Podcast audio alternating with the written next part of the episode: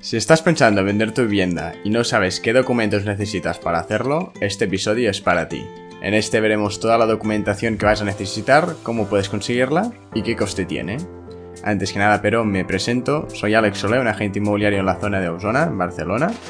Y si el tema inmobiliario te interesa, recuerda que puedes suscribirte a mi informe inmobiliario mensual en la descripción o en mi página web alexsole.net. Dicho esto, empecemos. El primer documento que necesitarás para vender tu vivienda es el certificado de eficiencia energética. Este básicamente determina cuán eficiente es tu vivienda energéticamente y va de la A a la F, aunque en verdad no importa mucho ¿no? hoy en día en qué punto se encuentra. Lo único es que debes tenerlo y debe ser expedido por un arquitecto o aparejador competente. Este suele tener un coste rondando los 100-200 euros y suele tardar un par de semanas en tramitarse. El otro documento que vas a necesitar y que también debe ser expedido por un arquitecto o aparejador competente es la cédula de habitabilidad. Esta básicamente es un documento en que dice que tiene o tu vivienda cumple con los requisitos mínimos para poder ser habitada. Y de nuevo tiene un coste rondando los 100-200 euros. Esta sí que suele tardar un poco más, alrededor de un mes, en poderse tramitar. Por lo que si realmente quieres vender tu vivienda, lo más aconsejable es que empieces a tramitar estos documentos, si no los tienes o si los tienes caducados, cuanto antes mejor. El siguiente documento que vas a necesitar es la escritura de la propiedad, que básicamente es el documento que acredita que eres el propietario de dicho inmueble. Normalmente deberías de tener la copia original, pero si no puedes conseguir una copia en la oficina del registro de la propiedad. Aún así, lo más normal es simplemente llevar el original el día de la firma ante notario. El siguiente documento es el certificado de deuda con el ayuntamiento, conforme estás al día con el pago del IBI, que es el impuesto sobre bienes inmuebles, y otros impuestos locales que pueden haber, como la tasa de, basuras o cualquier otro impuesto local. Estos son los cuatro documentos que vas a necesitar sí o sí en todos los casos para vender una vivienda. El certificado de eficiencia energética, la cédula de habitabilidad, la escritura de propiedad y el certificado de deuda con el ayuntamiento. Dicho esto, hay otros documentos que puedes necesitar dependiendo de qué tipo de vivienda sea esta.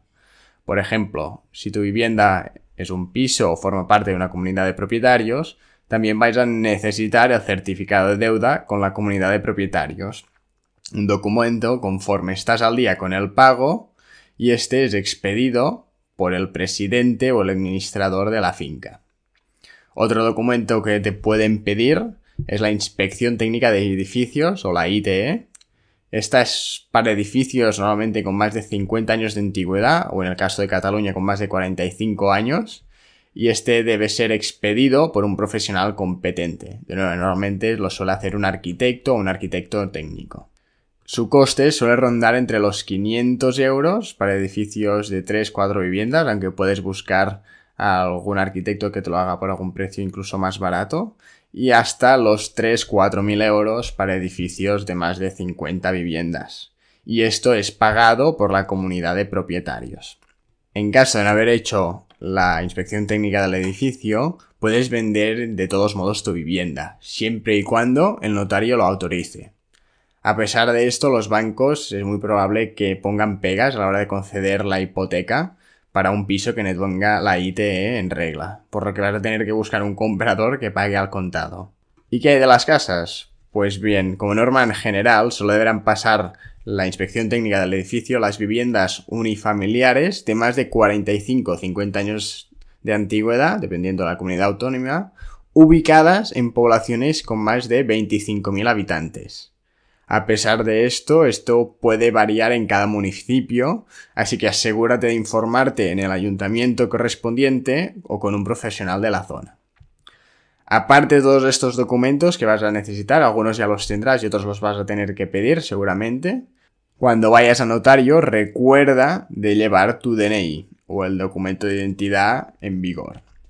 El certificado de saldo de deuda pendiente de la hipoteca, si tienes una, y el contrato de arras firmado y la nota simple del registro de la propiedad. En cualquier caso, asegúrate de informarte bien y con tiempo para poder conseguir o renovar cualquier de los documentos de los que hemos hablado a lo largo de este episodio, o delegar todo este trabajo en un profesional que se encargue por ti. Ya que si no puedes encontrarte unos días antes de la firma, y que te falta alguno de estos documentos imprescindible para la venta. Dicho esto, hay mucha gente que espera hacer estos documentos haber encontrado un comprador, para así ahorrarse este dinero de mientras no se vende la propiedad. La verdad es que mi consejo es que si has decidido que vas a vender la propiedad, lo hagas cuanto antes mejor. Sobre todo, esto suele pasar con la cédula de habitabilidad y el certificado de eficiencia energético. Al final son documentos que valen unos 150 euros cada uno y que vas a necesitar de todos modos, por lo que cuanto antes lo tengas, mejor. Muchas gracias por haberme escuchado. Espero que este episodio te haya gustado y te haya sido de utilidad. Si es así, te agradecería enormemente que te suscribas al podcast y lo compartas con un amigo o con alguien a quien le pueda interesar. También te invito a que entres en mi página web alexule.net, desde donde podrás suscribirte a mi informe inmobiliario mensual, donde envío contenido exclusivo y las últimas novedades sobre el sector y el mercado inmobiliario local. Nos vemos el próximo lunes en este podcast. Hasta pronto.